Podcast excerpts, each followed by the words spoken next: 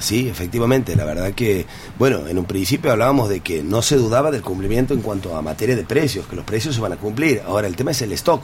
Si es que realmente se va a poder cumplir con el stock, es el, flagelo de estos programas, ¿no? Tanto precios cuidados, precios esenciales, precios congelados, o en sus diferentes variables, ¿no?